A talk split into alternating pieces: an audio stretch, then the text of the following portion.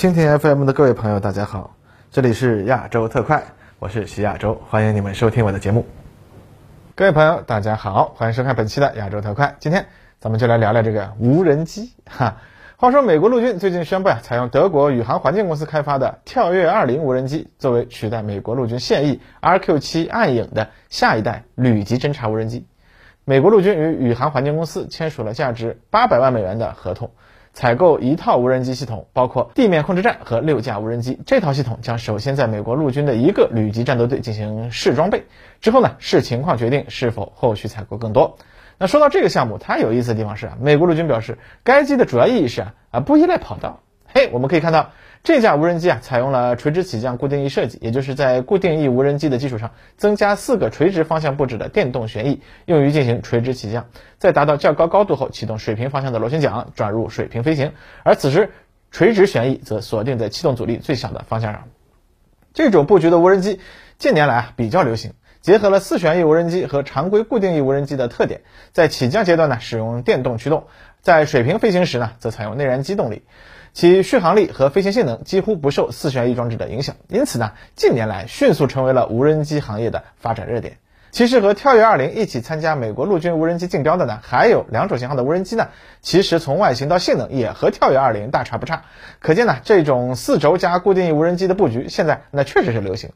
那么说到美国陆军这个新型旅级垂直起降无人机项目，其实有点年头了。此前呢，该项目中较受陆军青睐的呢是马丁公司的 V-BAT 啊无人机。那么该型无人机在美国陆军上次竞标时啊，未达到可以使用的阶段。而实际上呢，美国陆军海军陆战队呢都对该型无人机进行了测试。那么这个 V-BAT 无人机的外形是什么样子呢？啊，它就是呃这个样子。哎，你要说未来无人机的话，是不是这个 V-BAT 长得更像一点呢？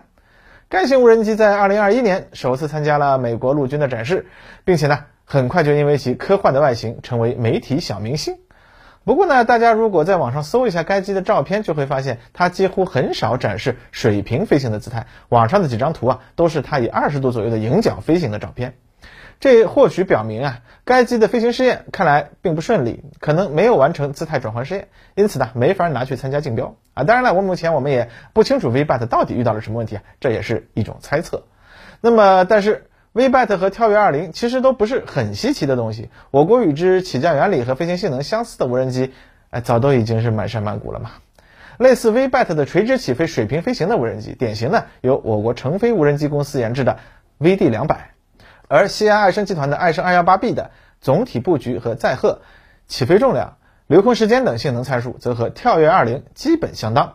而放眼世界，类似布局的无人机也非常多。哎，它为什么呢？啊，原因当然非常简单了，就是垂直起降无人机用起来方便嘛。啊，其实，在这些垂直起降无人机开始密集出现前，临场弹射起飞、阻拦网回收已经成为不依赖跑道起降无人机的主流选项了。听起来呢，这好像是很先进啊，但其实呢，这一类的弹射起飞啊，啊，通常呃是用一个弹簧或者橡皮筋动力的弹射器啊，吧噔一下就飞起来了，啊，甚至干脆就是让人直接啊让人手投啊，就跟扔纸飞机似的。而回收呢，就展开一张大网子啊，让飞机直接往上面撞。哎，只是呢，这对于非常轻的无人机来说，这确实是一点问题也没有。但如果无人机的重量稍微重那么一点，比如说达到一两百公斤，那么起飞降落就要复杂了。比如我军常用的爱升系列的无人机，通常都使用火箭助飞发射，而回收呢，则是用一个大降落伞。那么这种模式有什么大问题吗？好像也没有啊。但确实呢，它相比飞机直接能用垂直起降的话呢，啊，毕竟还是要复杂一些的。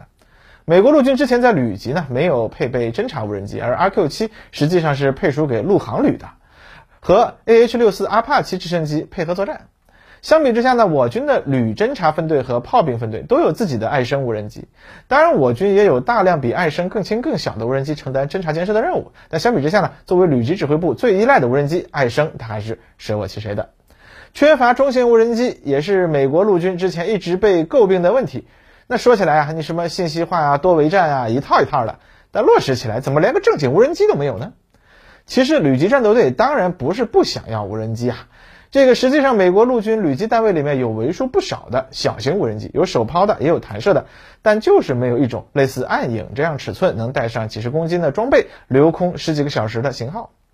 原因呢，就是这样的无人机要么就像解放军陆军一样啊，你要用一辆。专用的啊发射车来发射，然后降落伞回收；要么呢就得和暗影一样弹射起飞，跑道着陆。那美军当初选型的时候选中了暗影，那自然后面也就得用它。这其实呢，呃，多少是个官僚主义的问题了。那么你一个无人机一旦用的跑道，那你旅机战斗机到处跑着，怎么能保证时刻在你的控制区内有一条可用的跑道呢？啊，最后那可不就是只能给陆航用了吗？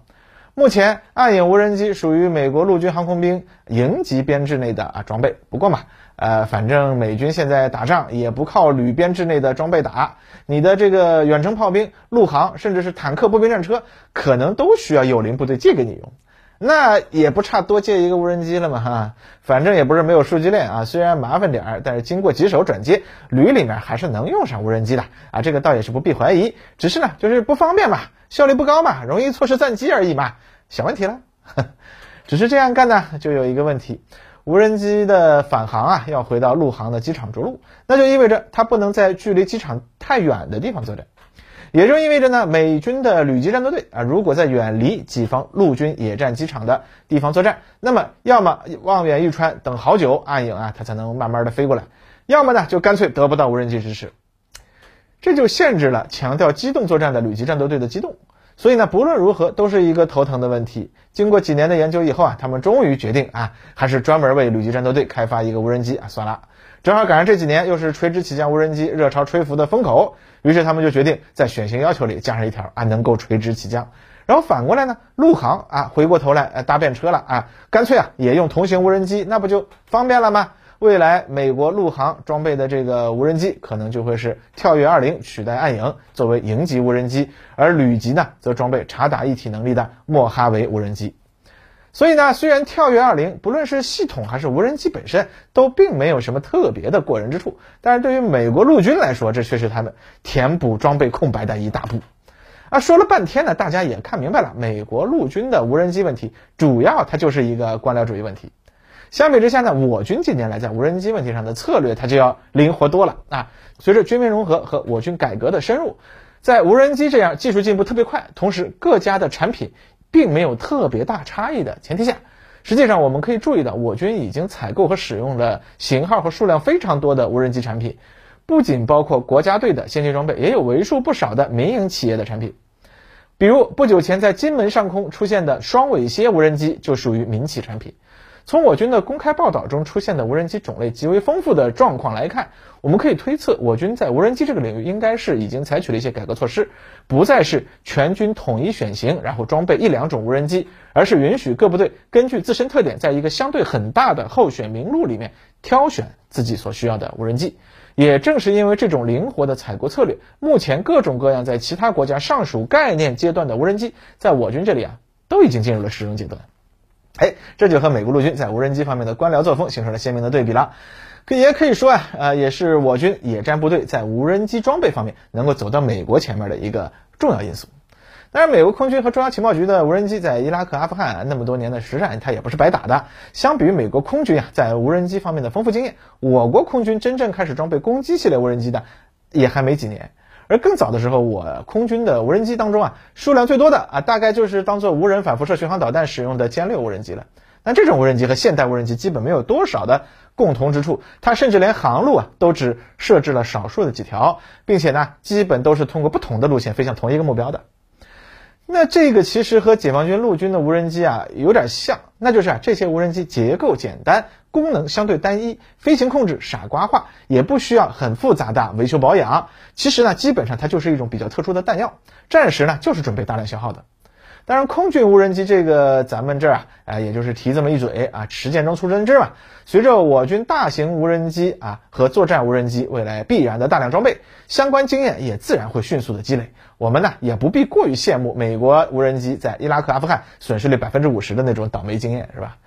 那么我们会不会装备类似美国跳跃二零这样的无人机呢？当然会呀，而且我们呢。用的可比美国人早那！前面提到性能与之基本相当的爱升二幺八无人机系统，据陕西科技报的报道，已经成为了我国国家应急测绘项目的一种重要装备，主要用于高原高寒地区的应急测绘任务。而取代老款爱升系列的无人机呢，现在我军也在积极的发展之中。二零一九年国庆阅兵式上，我军在无人作战方队里面首次展示了车载发射的喷气动力的无人机。该机的主要任务呢，就是为我火箭炮导弹部队提供目标指示，凭借自身较高的飞行速度，减少从发射阵地到目标上空的飞行时间，减少敌人的反应时间。至于说陆军野战部队发展的啊，起降更方便，具备。有限打击能力的无人机，其实呢，国内已经有很多型号了。